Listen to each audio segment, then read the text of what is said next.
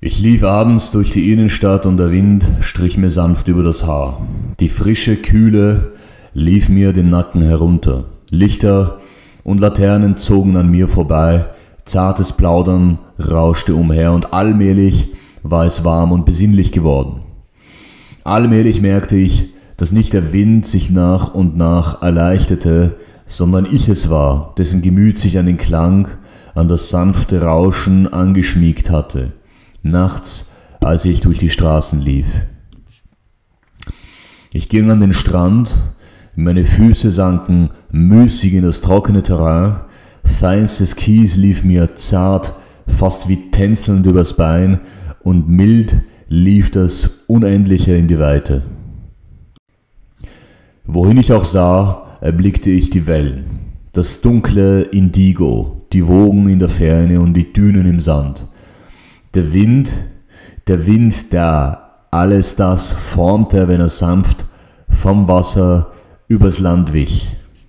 Und da war es wieder, das jaulende Rauschen in meinen Ohren, und ich fragte mich, ist es dieselbe Sprache, die sie allesamt vereinen oder nur ein völlig unerklärliches, großes Konzert? Als ich nachts durch die Straßen lief, der Wind mir durch die Haare strich. Wie es vielleicht schon mit diesen Zeilen angeklungen ist, tauchen wir heute in einen Deep Dive und machen uns heute entspannt an eine kleine Reise der Inspiration heran. Ich glaube fest, dass du dir die eine oder andere spannende Idee aus der heutigen Episode von Drive mitnehmen kannst, um deine Welt ein Stück weit zu bereichern. Herzlich willkommen zu Folge 20 aus Drive, der Podcast für das progressive Mindset. Ich freue mich, dass du hier bist und umso mehr freue ich mich, im Falle, dass dir die Inhalte dieses Podcasts gefallen, wenn du mir eine kleine Bewertung dalässt und diesen Kanal abonnierst und auch das Glöckchen aktivierst auf Spotify und sonst überall, wo es Podcasts gibt. Das würde auch mich inspirieren und in diesem Sinne machen wir uns an den Start.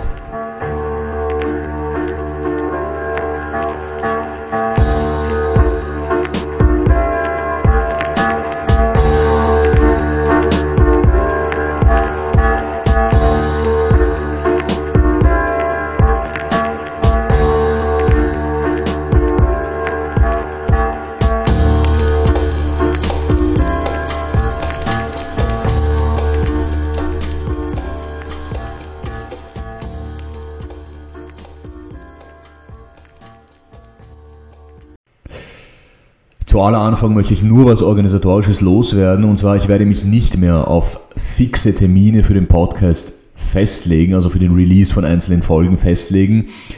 Mir hat jetzt die Erfahrung gezeigt, dass ich damit auch immer wenig, immer ein wenig abweiche oder quasi aufgrund meiner persönlichen, meiner privaten und beruflichen Termine auch immer einen gewissen Spielraum brauche, um, um, um die Termine auch äh, mal spontan oder flexibel umzu, umzu, umzulegen. Und äh, daher aber von mir trotzdem das feste Versprechen, dass ich euch oder dass ihr alle zwei bis drei Wochen eine Podcast, eine brandneue Podcast-Folge von mir bekommt. Diese Folge könnt ihr euch dann entspannt und wie es euch passt ähm, äh, genießen.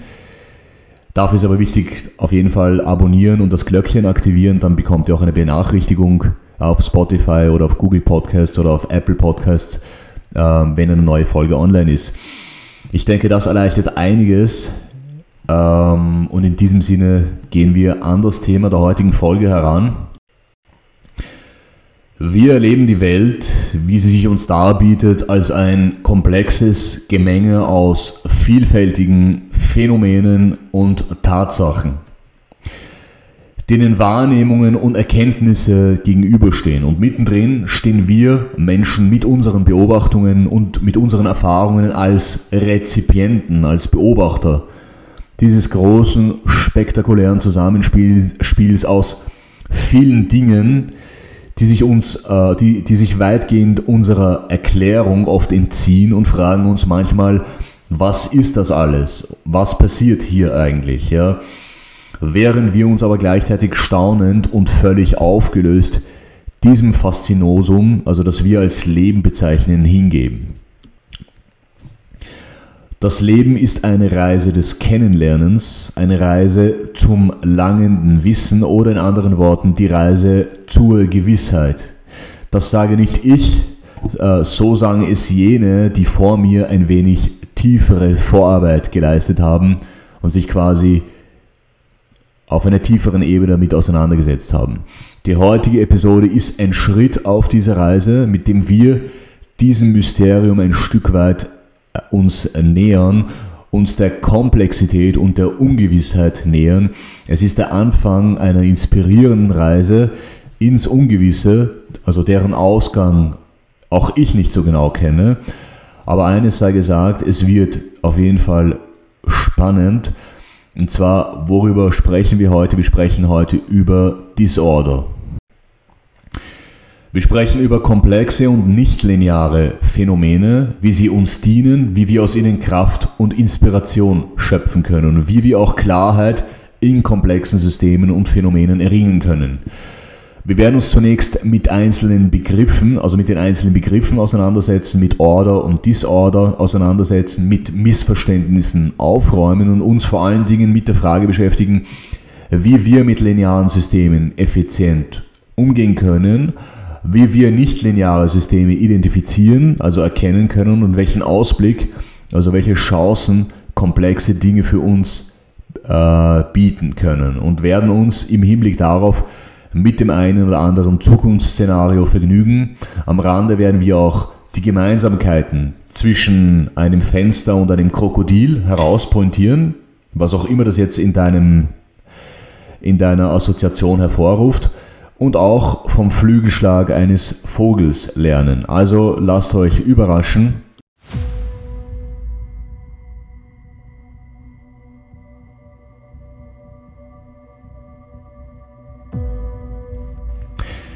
Wir schreiben das Jahr 2022. Es ist November, also wir sind beinahe schon in der Zukunft. Wir befinden uns in Drammen, ungefähr 40 Kilometer südlich von der norwegischen Hauptstadt Oslo. Und hier lebt ein ganz besonderer Typ namens Lukasz Krupski, ein polnischer Ingenieur, der ab 2018 für den reichsten Mann der Welt angefangen hat zu arbeiten. Und zwar für Elon Musk, also für Tesla Motors gearbeitet hatte und dafür sogar aus seiner Heimatstadt in Polen nach Norwegen ausgewandert war wo er niemanden kannte und sich nun in seiner 40 Quadratmeter Wohnung befand. Es klopft an seiner Tür und nach einiger Zeit hämmert, hämmert es an seiner Tür und als er durch den Spion schaut, bemerkt er einige stämmige Männer in schwarz gekleidet und mit schusssicheren Westen. Und genau da denkt er, er sollte mal lieber die Tür öffnen, bevor diese Männer sie auf anderem Wege öffnen.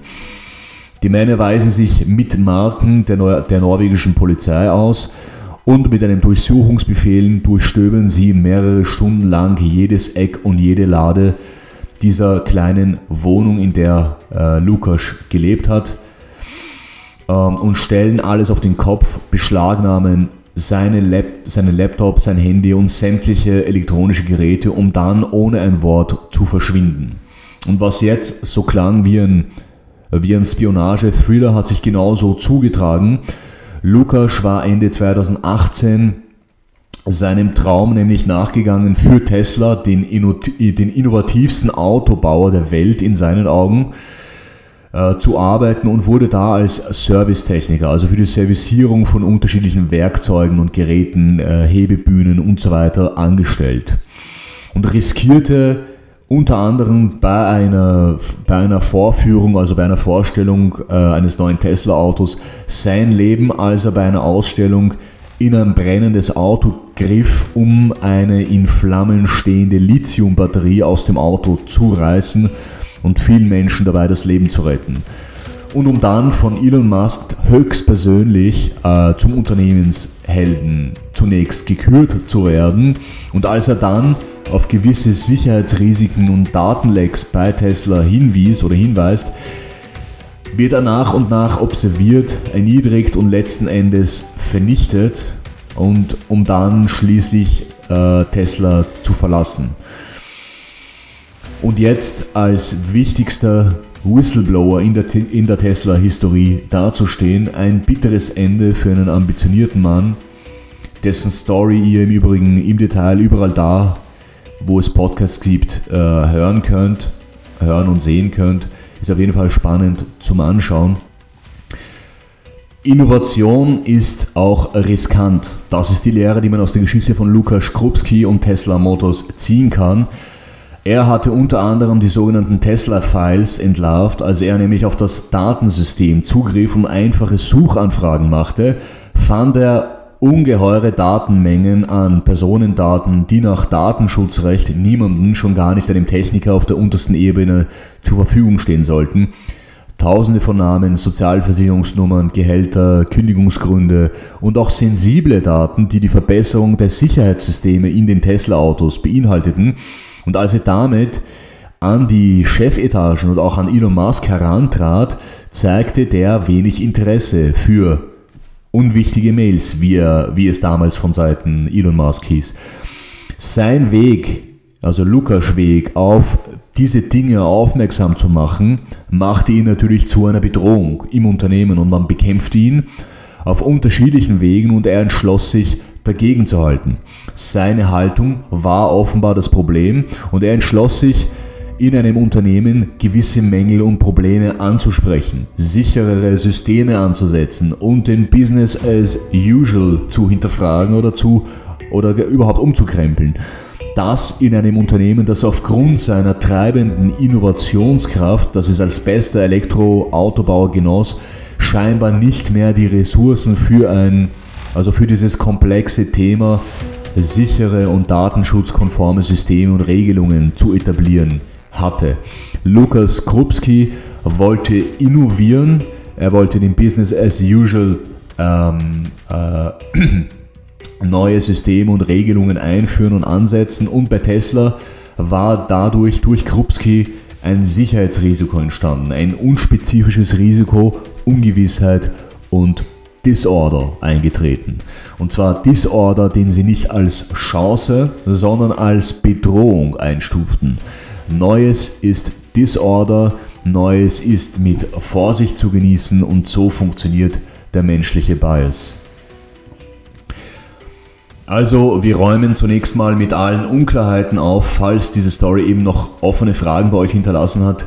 Disorder sind ungewisse und unbestimmbare Phänomene und Situationen. Disorder sind ungeordnete, komplexe Systeme oder Systeme, dessen Ordnung wir uns nicht erklären können oder sie für uns nicht offensichtlich sichtbar oder plausibel erscheinen. Spricht jemand eine Fremdsprache, die wir nicht verstehen, klingt das wie sporadische Laute und Silben, aber nicht wie ein System, das man einordnen und verstehen kann. Das, obwohl ja diese Fremdsprache sehr wohl eine klare Syntax hat, eine klare Ordnung hat, eine Grammatik hat.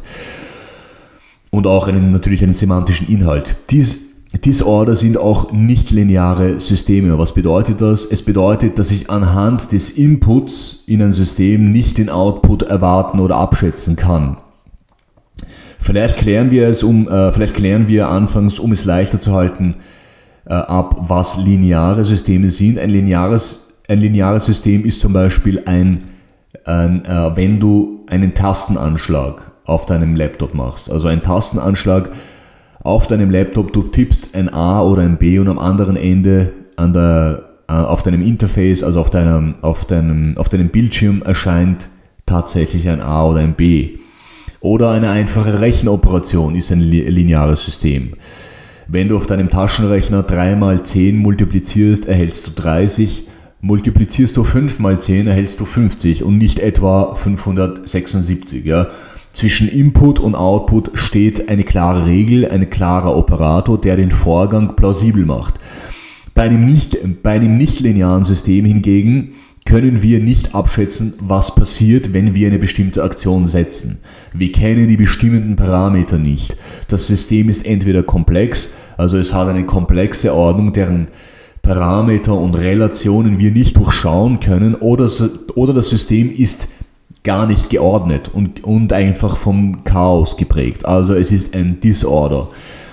Menschen sind oft geprägt von Disorder. Wenn man einem anspruchsvollen Menschen etwas, zum Beispiel etwas Sachliches, äh, sachlich Richtiges mitteilt, wird er oder sie einem nicht völlig unbeschwert Recht geben, sondern aufgrund psychologischer oder sozialer Faktoren wird dieser Mensch versuchen, einen anderen, einen besseren oder einen intelligenteren Blickwinkel aufzuzeigen, um da auch ein bisschen mitzuhalten oder auch entgegenzuhalten, deiner Meinung entgegenzuhalten, obwohl er dir vielleicht unter ganz logischen Parametern Recht geben würde.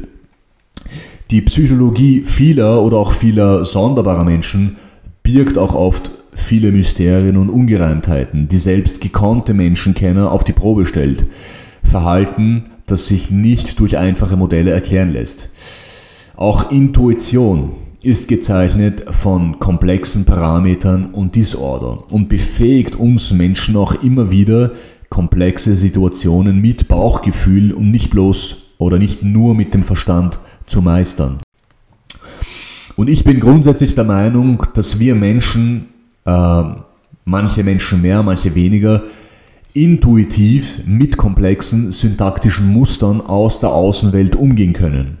Zum Beispiel Körpersprache. Körpersprache ist mehr als nur komplex. Ja, es sind ganz äh, filigrane Muster, die wir am Gesicht und an der Körpersprache äh, bei Menschen an den Emotionen sehr schnell erkennen, um entsprechend reagieren zu können. Körpersprache ist also komplex, haut aber für viele Menschen sehr gelungen hin, ohne viel zu kommunizieren. Und wenn ihr, ähm, und wenn ihr euch an das eingangs gehörte, dieses kleine dichterische Experiment, mit dem ich den Podcast heute gestartet habe, die einigen Zeilen, die ich euch vorgelesen habe, damit möchte ich zeigen, dass wir mit unseren Sinnen sehr unterschiedliche oder sehr syntaktisch unterschiedliche, un ungeordnete, komplexe Muster und Interferenzen aus syntaktischen Mustern, das Rauschen des Meeres, die Dünen im Sand, also ähm, verschiedene Muster, die verschiedene Kanäle unserer Sinne bespielen.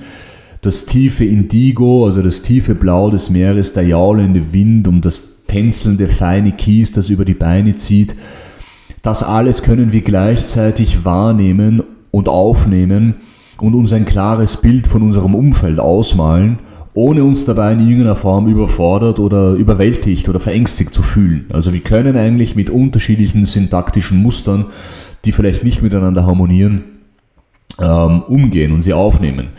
Was wir mit unseren Sinnen wahrnehmen, ist eine Inspiration für unseren Verstand. Ja, auch wenn wir es nicht in, klar, in klare Worte fassen können.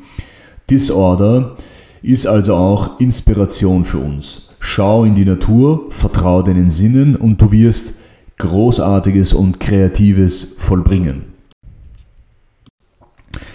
Wir kommen damit zu einem nächsten Keypoint, der die Produktivität betrifft, und zwar geordnete Dinge sind vollendet. Geordnete Dinge sind vollendet und sind damit auch zu Ende. Es gibt eine potenzielle Energie, wenn man Dinge anfasst, also wenn man anfängt, etwas zu tun. Angenommen, du möchtest deinen Schrank ordnen. Ja, dein Schrank ist unaufgeräumt, ist chaotisch, du möchtest anfangen, ihn zu ordnen. Es gibt also eine potenzielle Energie, äh, in der etwas passieren kann. Oder es, du möchtest eine wissenschaftliche Arbeit schreiben oder einen bestimmten Text zu etwas verfassen zwei total gegensätzliche Beispiele, aber das, das, Prinzip ist dasselbe. Wenn du die Idee deiner Arbeit hast, also eine Idee für deinen Text oder für deine wissenschaftliche Arbeit hast und noch quasi am Brainstormen bist, bist du voller Inspiration, du bist voller kreativer Energie. Das Ganze birgt noch immer so viel Potenzial für, dies, äh, für dich. Hier hat das Ganze, hier, äh, hier hat das Ganze das höchste Potenzial. Also wir befinden uns gerade am Peak deines Potenzials und das ist auch die Geburtsstunde unendlicher, unendlich vieler Ideen und Möglichkeiten. Und jetzt, je näher du in die Praxis gehst und das Ganze von Disorder, also von einem, von unspezifischen Inhalten, ungeordneten Inhalten zu Order überführen wirst oder zu übersetzen möchtest, fällt das kreative Potenzial, bis es ähm, zu festen und gebauten Tatsachen oder geschriebenen Tatsachen umgesetzt wird. Wir wollen also die potenzielle Energie, wenn wir ähm, Kreatives voll, vollbringen wollen, wenn wir produktiv sein möchten, möchten wir die potenzielle Energie möglichst hochhalten. Wir wollen nicht jedes Projekt vollenden, wir wollen nicht jeden Gedanken ausformulieren und nicht jede Skizze auf einem Blatt Papier zu gebauter Realität entstehen lassen. Also halte auch mal deine Worte zurück und lass deine Ideen in deinem Geist zirkulieren. Wir brauchen Unspezifisches, wir brauchen Spannung, die unseren Geist beflügelt. Spricht man jeden Gedanken aus, bleibt kein Platz für Musik. Ein weiterer wichtiger Hinweis in diesem Zusammenhang, Disorder ist Schmerz, Disorder ist Stress und Disorder sind auch Stressoren. Diesen Gedanken haben wir vielfach in diesem Podcast ausgeführt. Äh, äh, setzt man bewusste Stressreize durch Sport, durch Spontanität, durch Risiko in einem Rahmen, wo man keine, kein überschießendes Leid oder kein, überpro, kein überproportional hohe, also sich nicht überproportional hohen Gefahren aussetzt, empfindet man oder gewinnt man an Erfahrung, an Resilienz und man wird antifragil. Zu diesem Begriff gibt es, also zu diesem Begriff antifragil gibt es auch bald eine eigene Folge. Da auch dieses Thema Antifragilität mich brennend interessiert und immer wieder intakt hält und mich immer wieder ähm, motiviert. Jedenfalls immer nur geordnete und rationale, also harmonische Wege zu verfolgen, um bestimmte Probleme in deinem Leben zu lösen ähm, mit Problemen meine ich jetzt nicht unbedingt ähm, äh, Probleme im negativen Sinn, sondern auch ähm, Probleme, um eine bestimmte Innovation oder ein bestimmtes neues System, ein neues Projekt in deinem Leben anzugehen. Ähm, und harmonische Wege, geordnete Wege zu verfolgen, wird nicht funktionieren, um neue Ideen in dein Leben äh, zu integrieren oder äh, Innovation in dein Leben hineinzubringen. Man muss aktiv nach Kollisionen suchen sei es mit anderen Menschen, mit anderen Meinungen oder in Form bestimmter Ereignisse. Kollisionen verstören deinen Status quo, penetrieren das bestehende System und bringen Turbulenzen hinein. Und diese Turbulenzen sind nichts Schlechtes, die sind gut. Ähm, nur in dem, also nur dann, wenn man mit Problemen kollidiert, entstehen neue Ideen und entstehen Innovationen. Also scheue dich nicht davor, zu, mit bestimmten Meinungen oder mit bestimmten Ereignissen zu kollidieren. Ein weiterer Keypoint zum Thema Mindset, und zwar ist es in diesem Zusammenhang auch ein, ähm, ein grundphilosophischer Leitsatz, und zwar der lautet Memento Mori. Auch das hält deine Seele intakt. Es ist eine religiöse und auch insbesondere eine islamische Tradition, wie auch eine Tradition aus dem antiken Rom, immer wieder den eigenen Tod zu bedenken, sich der eigenen Sterblichkeit bewusst zu machen. Das relativiert vieles, was man für so unglaublich wichtig hält und verleiht vielen, vielen Momenten eine kostbare Note, eine Note der Wertschätzung. Es ist auch eine immense Triebfeder, wenn man die Vergänglichkeit und die Zeit als verschwindende und vergängliche Ressource begreift. Erst dann trifft man Entscheidungen klarer, man trifft Entscheidungen schneller und wirksamer. Auch der Tod ist Disorder, weil der Tod ist etwas Ungewisses, das wir uns auch mit aller denkbaren Fantasie nicht wirklich erahnen können. Wir fassen an dieser Stelle noch einmal zusammen. Was ist Disorder? Disorder beschreibt also äh, beschreibt alles, was nicht linear ist, nichtlineare komplexe Systeme, Prozesse und Informationen, deren Regeln wir nicht kennen, deren Systematik uns nicht erschließt. Sie können als Schlüsselreiz, äh, also als unspezifische Schlüsselreize in Form von Unsicherheiten und Bedrohungen äh, in unserem Leben auftreten oder hervorrufen, aber auch Chancen und Möglichkeiten und kreatives Potenzial entfalten, je nachdem, wie man damit umgeht, je nachdem, was man für ein Persönlichkeitstyp ist. Ja? Disorder ist auch Quelle von Inspiration und auch die Quelle für neue Ideen und Innovation. Überall da, wo ein System durch Chaos, durch Intuition oder auch durch Fiktion, also durch Vorstellung und Fantasie penetriert wird, entsteht was Neues. Wo finde ich Disorder? Ich finde Disorder in neuen, ungewohnten Situationen, in spontanen Aktivitäten, in spontanen Begegnungen, Begegnungen und in Kollisionen, auch in riskanten und experimentierenden Situationen erfährt man Disorder. Und eine Menge innovatives Potenzial entsteht aus Disorder. Vertraue auf deine Sinne, gehe zum Beispiel einer handwerklichen oder einer künstlerischen Tätigkeit nach oder lass dich von der Natur inspirieren. Auch die Natur ist, auch, äh, ist ein Universum, syntaktisch sehr unterschiedliche Systeme und Eindrücke.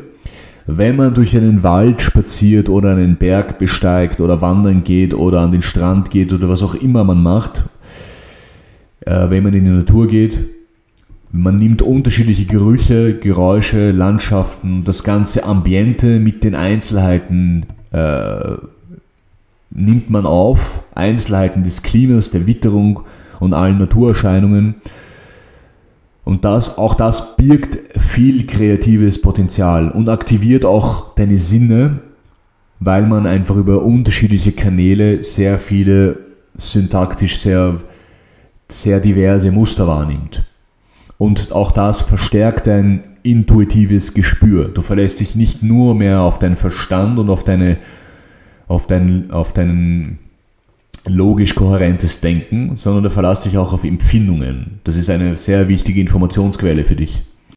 Und damit kommen wir auch zum wichtigen, zu einem weiteren wichtigen Keypoint in diesem Zusammenhang. Intuition und Verstand sind nicht dasselbe. Es sind zwei autarke Informationssysteme, die aber miteinander interagieren. Sie interagieren miteinander oder sie können miteinander interagieren. Das funktioniert nicht bei allen Menschen, um dir bei bestimmten Entscheidungen zu helfen und dich bei Urteilsbildungen zu unterstützen. Das möchte ich dir anhand eines kleinen Beispiels erklären. Zunächst musst du nämlich eines wissen. Wir Menschen berufen uns nicht immer auf unsere Ratio, auf unser rationales System. Das rationale System möchte möglichst klare Verhältnisse, klare Strukturen, logisch kohärente und konsistente Informationen, die aufeinander aufbauen, lineare Informationen, klare Regeln und chronologische, also logische Abfolgen. Aber wie es die Welt eben will, zu unserer Überraschung, nicht alles, was uns umgibt, ordnet sich diesen logischen Verhältnissen unter. Nicht alles, was, was um uns herum passiert, ist logisch. Daher, daher bewährt es sich für uns Menschen, oder daher, daher hat es sich für uns Menschen auch bewährt, bei wichtigen Entscheidungen auch Empfindungen und Eindrücke, Erfahrungen und Fingerspitzengefühl, Sinneswahrnehmungen und so ein Bauchgefühl und insgesamt diese Intuition bei der Wahrnehmung von Informationen heranzuziehen, um bestimmte Entscheidungen zu treffen oder zu Entscheidungen zu gelangen oder sich ein Urteil über etwas zu bilden. Ein kleines Beispiel an dieser Stelle, was jetzt das Lernen betrifft. Kinder lernen ihre erste Sprache nicht dadurch, dass man ihnen Wörter in eine andere Sprache übersetzt. Sie sprechen ja keine andere Sprache. Und auch nicht durch das Erklären von grammatikalischen Regeln. Wer das, wer glaubt, so lernt ein Mensch eine Sprache oder ein Kind eine Sprache, der, der ist völlig neben der Spur und das wissen wir alle. Sie lernen Sprache durch das Beobachten. Sie lernen Sprache, wie auch erwachsene Menschen hauptsächlich, implizit. Implizites Lernen bedeutet, indem sie diese Sprache hören, Sätze, Wörter und Silben mit bestimmten Situationen beobachten und assoziieren und daraus dann bestimmte Muskeln, äh, bestimmte Muster und Regeln extrahieren. Sie extrahieren Muster und Regeln, weil sie das mit bestimmten Situationen oder mit bestimmten Objekten äh, beobachten können und nehmen diese Muster und diese Regeln und diese, ähm, äh, diese äh, Satzglieder und Bausteine als Einzelnes heraus, um sie dann für, für bestimmte andere Situationen, die ähnlich sind, anzuwenden. Sie nehmen, sie nehmen sich diese Assoziationen und dieses, diese einzelnen Glieder und Bausteine all in ihr Repertoire auf und bilden dann eigene Sätze und bilden damit auch eigene, eine, ihre eigene Sprache, also die Sprache, die sie dann von den anderen erlernen, ohne dass sie eine andere Sprache als Referenz haben oder ohne dass man ihnen die Grammatik erklärt. Ja? Also sie lernen es durch Mustererkennung. Also 70 oder 80 Prozent von dem, was wir lernen, funktioniert implizit, weil wir Menschen einfach so gebaut sind. Ja? Äh, also Mustererkennung, darin sind wir ziemlich gut. Das heißt, wenn du zum Beispiel das Coden lernen willst, Also wenn du das Programmieren lernen willst, also eine Programmiersprache, die kann jeder Mensch lernen, prinzipiell jeder Mensch, der auch durchschnittlich intelligent ist, ist es, es ist effizienter, nicht nur die Regeln zu lernen. Natürlich brauchst du einen Grundbau aus Regeln. Ja, wo du dich erst einmal in die Materie einlesen musst, wo du eine gewisse Basiskenntnis einmal aufbauen musst, damit du überhaupt irgendeinen Plan davon hast, wo, äh, was, was, was es mit dieser Materie überhaupt auf sich hat, wenn es jetzt zum Beispiel um das Programmieren geht. Ja. Aber wenn es dann ums effiziente Lernen von verschiedenen äh, Codes oder von verschiedenen ähm, ähm, Funktionen äh, geht, dann äh, ist es sicherlich effizienter, sich neben einem Coder hinzusetzen, jeden Tag oder für Stunden oder über einen bestimmten Zeitraum und einfach ihn äh, bei bestimmten Operationen zu beobachten und daraus die ein, das ein oder andere Muster zu extrahieren und gewisse Fragen zu stellen. Ja, das ist der effizienteste Weg, um etwas zu lernen, implizit. Also direkt in der Verbindung mit der Materie, indem wir bestimmte Muster heraus extrahieren. So funktionieren wir. Der Begriff Disorder ist auch in einem ganz anderen Zusammenhang sehr wichtig, und zwar was dein strategisches Gespür betrifft und für, deine strategischen Fähigkeiten und Skills, sei es für deinen beruflichen Alltag als auch in deinen privaten Projekten. Disorder ist ein unglaublich wichtiges Tool. Wenn wir Projekte planen, zum Beispiel einen Projektvorschlag einem Kunden oder unseren Kollegen vorstellen, dann mag es ja sein, dass wir hier einen logischen Ablauf, also eine Pointe oder quasi einen, plausiblen Leitfaden aufbauen und planen, der mit einem schlagenden Argument das geplante Vorhaben unterstützen oder für das geplante Vorhaben überzeugen soll.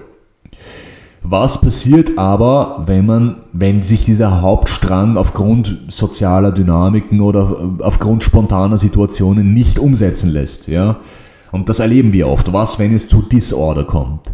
So ist es nämlich auch häufig, dass wir in der Theorie ein geplantes Projekt linear und chronologisch und so schön in einer, in einer schönen PowerPoint-Präsentation runterexerzieren, die, schon, die schön aussieht und schöne Diagramme beinhaltet und äh, schön aufgebaut und strukturiert und richtig äh, top-down einen bestimmten Inhalt vermittelt. Aber wenn dann die Stunde der Wahrheit eintritt, kannst du dann vielleicht nicht dein schlagendes Kernargument übermitteln oder unter Beweis stellen, ja, weil vielleicht auch plötzlich spontane oder unerwartete Situationen auftreten oder sich Dynamiken herauskristallisieren, die uns von den geplanten Argumenten ähm, wegbringen oder die diese geplanten Argumente oder diese,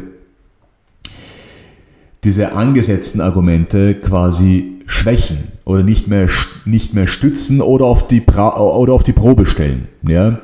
Oder uns überhaupt aus dem Konzept reißen. Und ich habe an dieser Stelle gute Neuigkeiten für dich, ähm, denn all das, diese spontanen Situationen, ähm, aus, denen man, aus denen man quasi lernt, all das dient dir. Denn Strategie und strategische Skills sind ein Kind unerwarteter Entwicklungen. Sie kommen aus, dem, aus der Anwendungspraxis. Auch wenn wir denken, dass, oder auch wenn wir annehmen wollen oder denken wollen, dass Strategie immer was mit Vorausplanung und äh, top-down äh, durchexistierte lineare Systeme sind, ähm, die wir immer bei Projekten und Unternehmungen geplant und top-down um, äh, umsetzen können, und da, dazu sage ich natürlich, ja, Vorausplanung ist wichtig, aber der Mehrwert an Feedbacks, die ich aus praktischen Erfahrungen in der Berührung mit den echten Tatsachen gewinnen kann, die Unsicherheiten, die chaotischen Umstände, die menschlichen Befindlichkeiten, die Vorurteile, die Kollisionen, die sozialen Dynamiken, die sich entwickeln, also all das, was ich aus dem Bottom-up erhalte, ist genauso wichtig, wenn nicht wichtiger, um, um wirklich strategische Skills zu entwickeln. Also strategische Fähigkeiten ähm, bereichert sich an diesen spontanen Entwicklungen, an diesen dynamischen Entwicklungen, die wir im Umgang mit Menschen, im Umgang mit Tatsachen erleben. Diese Erfahrungen machen strategische Skills überhaupt realisierbar. Ja? Eine Strategie, die mit dem ersten Windstoß fällt, ist keine Strategie, sondern Theorie. Strategie lebt von Disorder und von Kollisionen mit der echten Welt. Also wage dich an komplexe, nichtlineare Dinge heran, dessen Outcome du erstmal nicht genau abschätzen kannst. Geh ins Handeln und lass dich auf Unvorhersehbares ein. Unvorhersehbares ist auch das, was für mich und auch für viele Menschen da draußen in einem routinierten Leben immer wieder neue Motivation und eine fundamentale Triebfeder äh, bietet. Und in der Retrospektive, also wenn wir zurückschauen, erscheint es uns oft so, dass die Zukunft nur eine Wiederholung der Vergangenheit ist. Ja, und sind damit auch in unseren Mustern festgefahren. Aber wir lernen auch immer wieder durch die Zeit und durch die Erfahrung, dass die Zeit ja, auch gänzlich neue und undenkbare Horizonte und Realitäten schaffen kann. Ja. Ich persönlich lasse mich gerne oft von neuen Erfahrungen inspirieren, probiere oft gern Neues ja, um mich aus diesen festgefahrenen Mustern zu lösen und lass mich auch auf verschiedenste Kollisionen ein, um auch mit Disorder in Berührung zu kommen. Ich gehe auch mal gerne in ein Sparring mit einem erfahrenen Boxer, wo ich viele strategische und psychologische Skills hinzugewinnen kann. Und im Kontrast dazu lasse ich mich in meiner in, in meiner privaten und beruflichen Routine im Kontrast dazu gerne auch auf fiktionale Romane und Lektüren ein, wo ich auch in, in utopische und, und gerne auch dystopische Zukunftsszenarien äh, eintauche, wo ich, wo ich persönlich einfach sehr viel Inspiration und Begeisterung finde. Insgesamt kann man sagen, dass das Leben einfach sehr viele Disorder und sehr viele organische Erfahrungen anzubieten hat, um sich selbst einfach immer wieder neue Motivation und neue Inspiration zu verschaffen.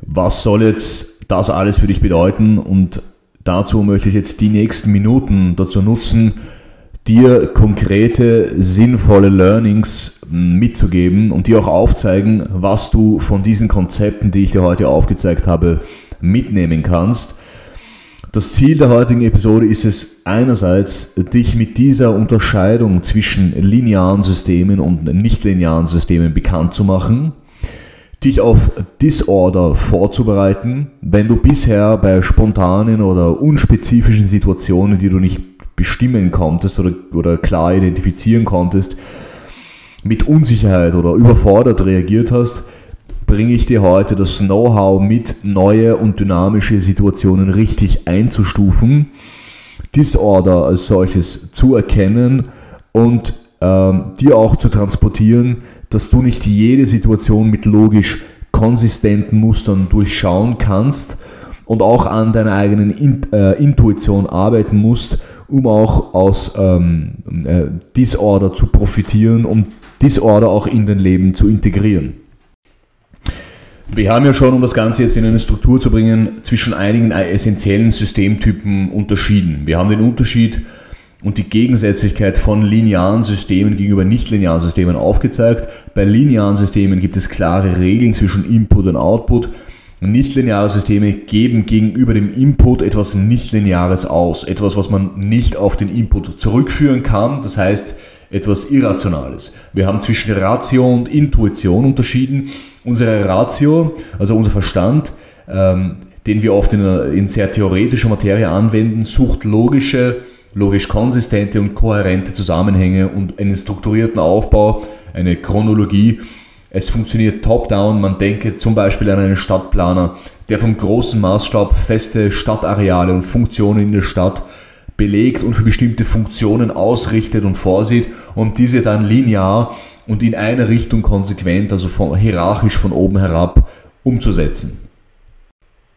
Wir haben im Gegensatz dazu über Intuition gesprochen. Intuition ist in seinem Aufbau sehr komplex, zieht logische rationale und auch erfahrungsgemäße und praxisorientierte Erfahrungen als auch Empfindungen, Assoziationen, Muster und, und auch Fingerspitzengefühl heran. Es zieht weiche und auch dynamisch angelegte Informationen heran, um Entscheidungen zu treffen. Und wenn man das jetzt in einer Matrix aufgliedert und in mehreren Sprachen sortiert, ja, dann hat man auf einer Seite, also auf einem Extrem dieser Skala, hat man Ratio, logisch kohärente Systeme, plausible Systeme, lineare Systeme. Und auf der gegenüberliegenden Spalte, also auf dem anderen, im anderen Extrem, haben wir nichtlineare Systeme, Disorder, Unvorhersehbares, Intuition und so weiter. Und zwischen diesen beiden Extremen, zwischen diesen beiden Enden liegen komplexe Systeme. Komplexe Systeme haben eine innere Ordnung, eben eine komplexe Ordnung, die von vielen Parametern und Relationen geprägt sind und daher nicht oder nicht gleich für uns zugänglich sind. Man denke zum Beispiel an die Psychologie von Menschen. Psychogramme von Menschen sind oft komplex, von kindheitlichen Erfahrungen geprägt, von erzieherischen äh, Erfahrungen geprägt, mit vielen anderen Ebenen überlagert und mit vielen Interrelationen überlagert, die es für einen Menschen sehr schwierig machen, das, das, das Verhalten einzelner Menschen zu erklären. Oder man denke zum Beispiel auch an organische Prozesse wie das Wetter. Ein, ein Wett, also das Wetter ist auch ein, ein Beispiel für ein komplexes System. Unterdruck, Überdruck, Luftfeuchtigkeit, Windverhältnisse, Sonnenstand und Temperatur und so weiter. Also ein Faktorengefüge aus vielen Parametern, dass man bis zu einem gewissen Grad aufgrund äh, der Tatsache, dass, es, dass die einzelnen Parameter auch äh, determiniert sind, mehrere Tage vorherbestimmen kann. Aber aufgrund der Komplexität und dieser Emergenz dieser Relationen und der Wechselwirkungen dieser Parameter gelingt es nur bis zu einem gewissen Zeitraum. Ja, also ein Wetterbericht kann vielleicht eine Woche oder zwei Wochen voraussagen, ab dann wird es wirklich schwierig, weil es dann einfach zu viele komplexe Faktoren gibt, äh, die man nicht voraussagen kann. Und um das Ganze jetzt nochmal zusammenzufassen, alle Systeme in der Spalte der linearen Systeme kann man als mechanisch betrachten. Es gibt klare, logische, konsistente Mechanismen. Die Systeme auf Seite der Disorder kann man als relativ organisch betrachten. Es gibt äh, Dy äh, Dynamik, es gibt keine festgeschriebenen Regeln und es sind keine rigiden Strukturen, sondern es sind flexible Strukturen. Den Unterschied zwischen organischen und mechanischen Systemen möchte ich dir jetzt anhand eines, eines kleinen, äh, einer kleinen Analogie äh, näher verdeutlichen. Und zwar anhand des Beispiels oder anhand der Unterscheidung zwischen einem Krokodil und einem Fenster. Was haben die beiden Dinge gemeinsam und was unterscheidet sie? Ein Fenster ist eine Öffnung in einem Bauwerk, das die Funktion der Belichtung und Belüftung ermöglichen soll. Da es eben auch ein architektonisches Element ist, also auch architektonische Kriterien bespielt, soll es auch immer gestalterische Ansprüche erfüllen. Es muss gut platziert werden, die Dimensionen sollen gut gewählt werden, die Materialität spielt genauso eine, funktionelle, eine funktionale Rolle als auch eine ästhetische Rolle beim Erscheinungsbild. Man möchte gute Aussichten und Einsichten ermöglichen durch das Fenster, möglichst viel Tageslicht und zugleich auch vor der Witterung von außen, von außen schützen und isolieren. Und ich hoffe, das wird jetzt nicht zu architekturlastig, aber ich möchte auf einen springenden Punkt heraus. Jedenfalls all diese Parameter muss der Planer dieses Fensters berücksichtigen und es dementsprechend designen, ja, weil er eine, wenn er, äh, also eine Ignoranz dieser Gegebenheiten, in das das Fenster hineingesetzt wird, in das Bauwerk und in, die um, in das Umfeld, äh, dem dieses Fenster quasi ausgesetzt wird, wenn man da bestimmte Dinge ignoriert, bestimmte Gegebenheiten ignoriert, könnte das fatale Folgen haben, ja, die nicht mehr rückgängig zu machen sind. Das heißt, jedes Detail wird durch ein bewusstes Design gestaltet und kann nachträglich nicht mehr verändert werden. Das System ist mechanisch. Auf der anderen Seite haben wir ein Krokodil. Ein Krokodil, also ein Nilkrokodil, das ja erstaunlicherweise als größtes Krokodil seiner Art im Nildelta heimisch war und leider von den Menschen verdrängt und vertrieben wurde. Also früher gab es Krokodile auch äh, mitten im Nildelta, die haben da gelebt und die wurden auch teilweise von, von, von Menschen gezüchtet und so weiter. Heute existieren sie aber nur noch mehr im nördlichen Sudan und in Teilen Afrikas. Und so ein Nilkrokodil ist ein erstaunliches Wesen oder ein Krokodil im Allgemeinen ist ein erstaunliches Wesen mit einem einmaligen perfekten Design, das perfekt an seine Umwelt angepasst ist und zugleich aber eine interaktive organische körperliche Beschaffenheit hat. ein panzerüberzogener, stromlinienförmiger Körper, der ihn als Säugetier sowohl für die Bewegung am Land ähm, ausstattet und insbesondere für die dynamische Fortbewegung im Wasser ermöglicht. Der Panzer erschwert es auch Angreifern oder anderen Räubern und Jägern, äh, sich mit diesem Tier anzulegen. Es kann als Reptil seine Körpertemperatur regulieren und sich stundenlang regungslos und energieeffizient im Wasser befinden, um dann blitzartig zuzuschlagen, um eine Beute zu reißen. Äh, also sie sind auch sehr gekonnte und sehr ähm, skillreiche Jäger. Ja?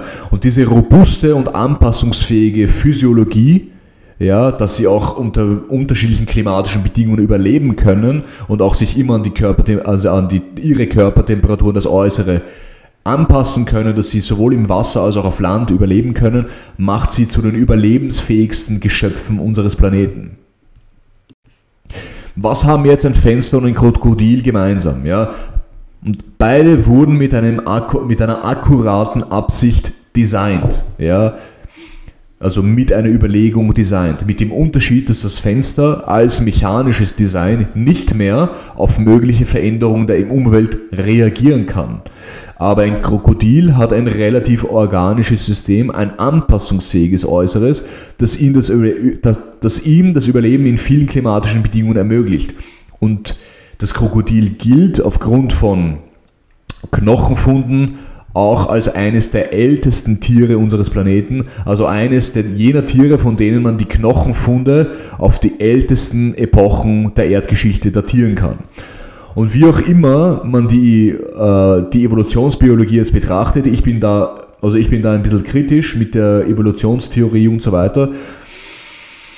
Aber man muss dennoch sagen, dass gerade bei Krokodilen die körperlichen Merkmale der Skelette aus diesen älteren Epochen mit heutigen Krokodilen bis auf geringfügige Veränderungen eins zu eins übereinstimmen was natürlich auch auf die Überlebensfähigkeit und die Perfektion dieses äh, ihres, äh, also dieser körperlichen Beschaffenheit und dieses Designs spricht.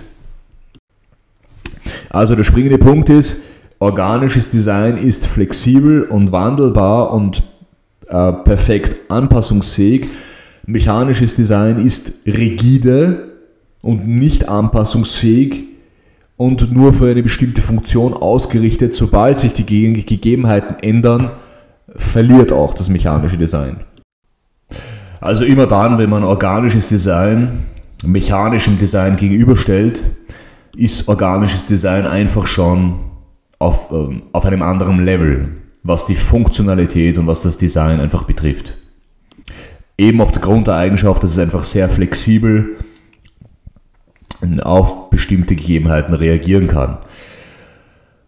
Und weil man grundsätzlich immer dazu geneigt ist, rationales, lineares Denken über Intuition und organische Systeme zu stellen, möchte ich dir in diesem Zusammenhang, Zusammenhang eine kleine Metapher aus dem Buch Anti-Fragile von Nassim Taleb vorstellen, die ich persönlich sehr interessant und sehr schlagend finde.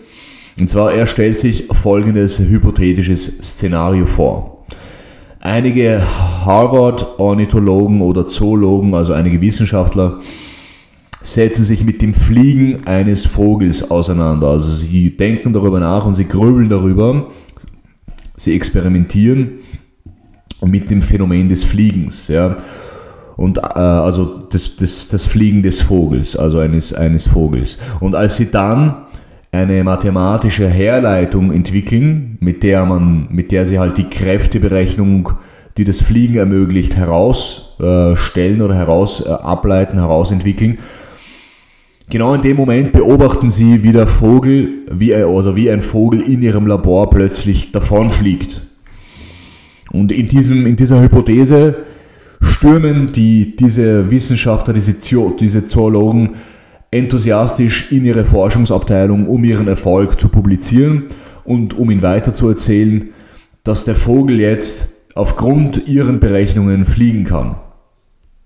Ja, also sie gehen in der Annahme aufgrund ihrer rechnerischen Herleitung, dass das der Grund ist dafür, dass der Vogel jetzt fliegen kann. Und das ist natürlich totaler Schwachsinn. Aber was, was äh, Taleb damit aufzeigen möchte, ist unser menschliches Verhalten oder das Verhalten von vielen Menschen, die zu sehr auf ihr, auf ihr rationales Können setzen. Er möchte zeigen, wie es sich oft mit der Vorstellung von Rationalität und Wissenschaft verhält.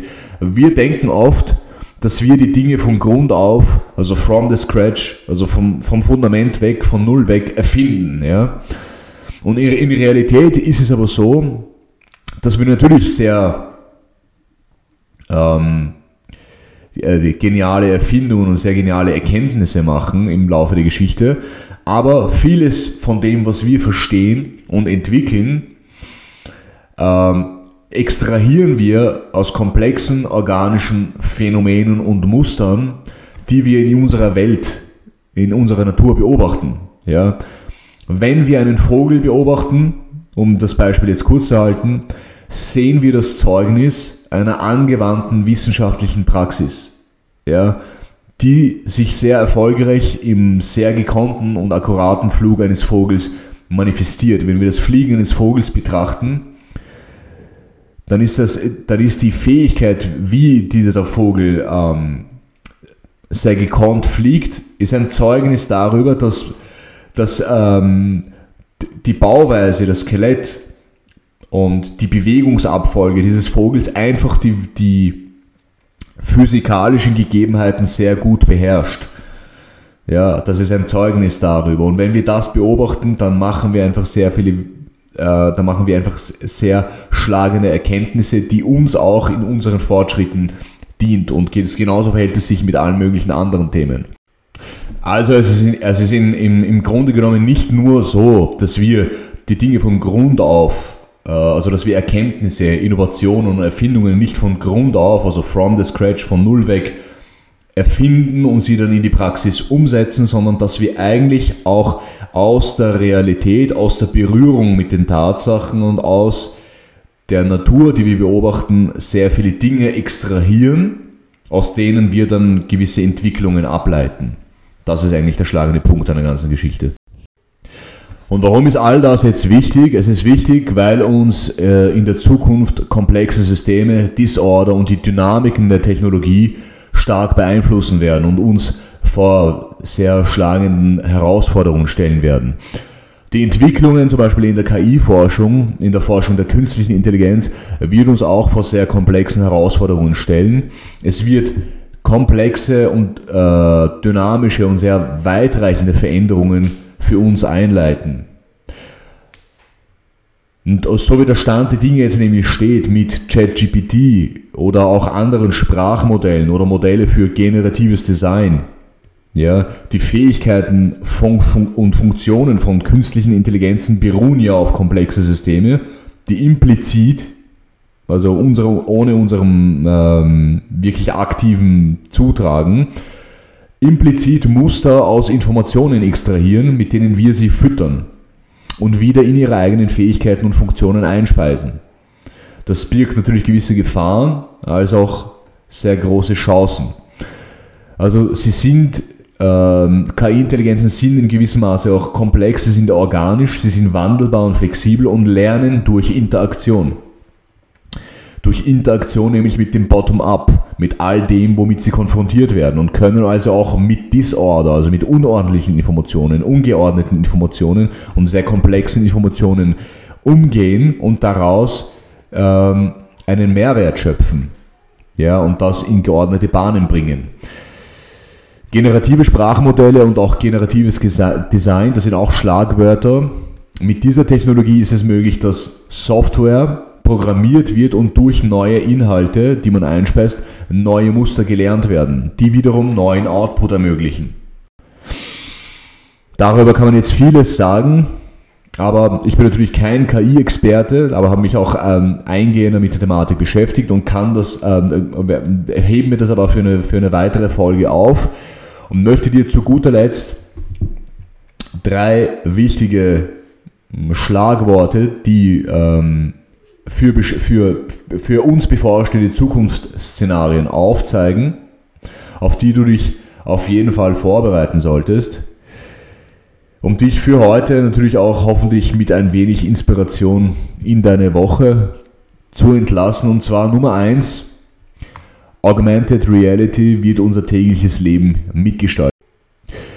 Augmented Reality wird unsere physische Welt durch 3D-generierten Content erweitern und uns Einblicke in unterschiedliche digitale, realistische Welten und auch total utopische Welten äh, ermöglichen. Du wirst durch die Stadt spazieren, plötzlich wieder eine Herde Löwen in hyperrealistischer Erscheinung an dir vorbei jagen, während du neben dir den Einsturz eines vor 60 Jahren beschossenen Gebäudes mitverfolgen kannst oder einen Krieg ähm, live und in, in, in realitätsgetreuer Nachbildung mitverfolgen kannst. Und ich erlebe das als Architekt immer wieder im Bauwesen, wo ich seit Jahren beruflich unterwegs bin, wie man schon gebaute Bauteile, visualisierte Bauteile vor Ort auf der Baustelle vorvisualisieren kann, um dieses live am Ort des Geschehens mit einer äh, Virtual Reality Brille einsehen kann, um zu sehen, wie sie, wie sie als Bauelement in, äh, im, im Bauwerk funktioniert. Alle möglichen Szenarien wird man in Form von 3D-generierten Renderings in unserem städtischen Umfeld integrieren können, um alle möglichen kommerziellen und auch nicht kommerzielle Zwecke zu bedienen oder auch Informationen zu vermitteln oder zu verbreiten. Ja, auch das birgt gewisse Risiken, als auch gewisse, als auch riesige Chancen. Ein weiterer Punkt, der sich oder der, der auf dieses Prinzip beruht, ist hybrides Arbeiten und Ghost Meetings. Ja. Hybrides Arbeiten kennen wir schon, also die, unsere Arbeitswelt wurde ja stark äh, verändert durch die Möglichkeiten, die wir jetzt durch Remote arbeiten, arbeiten von zu Hause aus, über den Laptop, über das Pad oder über das Telefon. Ähm, durch diese Möglichkeiten ähm, äh, hat sich unsere Arbeitswelt drastisch verändert, das erleben wir mittlerweile schon sehr stark, aber es wird, das Ganze wird durch, durch sogenannte Ghost Meetings ergänzt werden oder noch einmal stark verändert werden. Ghost Meetings ist jetzt ein Begriff von mir, aber der quasi eine Abschätzung der Zukunft oder zukünftige Entwicklungen ähm, entwirft in diesem Sinne. Also es werden auf dieser Basis digitale Meetings stattfinden können, wo man auch bestimmte Orte oder Bürositzungen mittels Avatare oder realitätsgetreuer Nachbildungen von unseren Körpern oder von uns, mit denen man dann bestimmten Sitzungen oder bestimmte Orte, Orten beiwohnen kann, ohne sich da wirklich zu befinden. Es werden hypothetische Orte und auch existierende Orte ähm, visuell nachgebaut oder erstellt werden, in denen Meetings äh, stattfinden können, in denen Kommunikation und äh, Kollaboration effektiv stattfinden kann. Auch das wird unsere Arbeitswelt drastisch verändern. Vieles wird sich einfach in der digitalen Welt, in der Augmented Reality Welt abspielen. Ein dritter und letzter Punkt oder ein dritter und letzter Schlagwort für einen Entwurf der Zukunft. Durch Instant Prompting werden Bilder zu einer neuen universellen Sprache werden. Was sind Prompts? Prompts, das sind an die Sprache, an also unsere natürliche Sprache angelehnte Programmbefehle, die quasi als Frontend-Lösung einem Laien ermöglichen, bestimmte Befehle für Programme zu erstellen. Ja, ein Programmierer muss einen aufwendigen Code schreiben, dafür muss er äh, lange studieren oder sich lange damit beschäftigen, damit er das erlernt.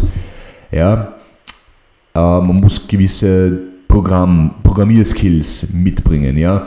Heutzutage ist es durch das Prompting möglich, für bestimmte Softwares, die dafür ausgerichtet sind, zum Beispiel Sprachmodelle oder auch äh, Visu ähm, also Softwares zum Erstellen von visuellen Bildern durch Prompts. Das sind einige Befehlszeilen, die man leicht lernen kann, also die, die an die natürliche Sprache angelehnt sind, ähm, visuelle Bilder erstellen die bestimmte Ideen beinhalten oder die freie, äh, freie innovative äh, Konzepte oder, oder ähm, visuelle Darstellungen oder Grafiken beinhalten.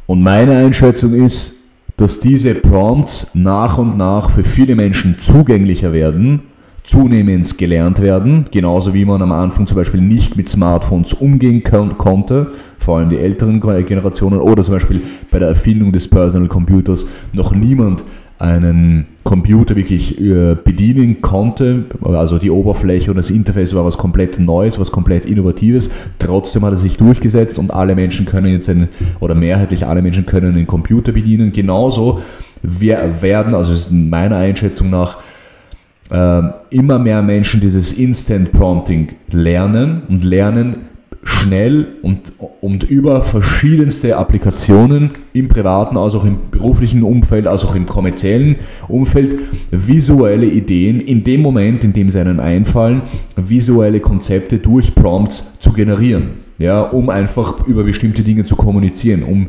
Ideen, Konzepte oder auch andere private Zwecke zu bedienen. Und da ist natürlich der Fantasie keine Grenzen ge gesetzt. Auch das birgt gewisse Gefahren als auch sehr viele Chancen. Aber es wird meiner Einschätzung nach zu einem sehr schlagenden universellen Kommunikationsmittel mit diesen Prompts ähm, zu kommunizieren.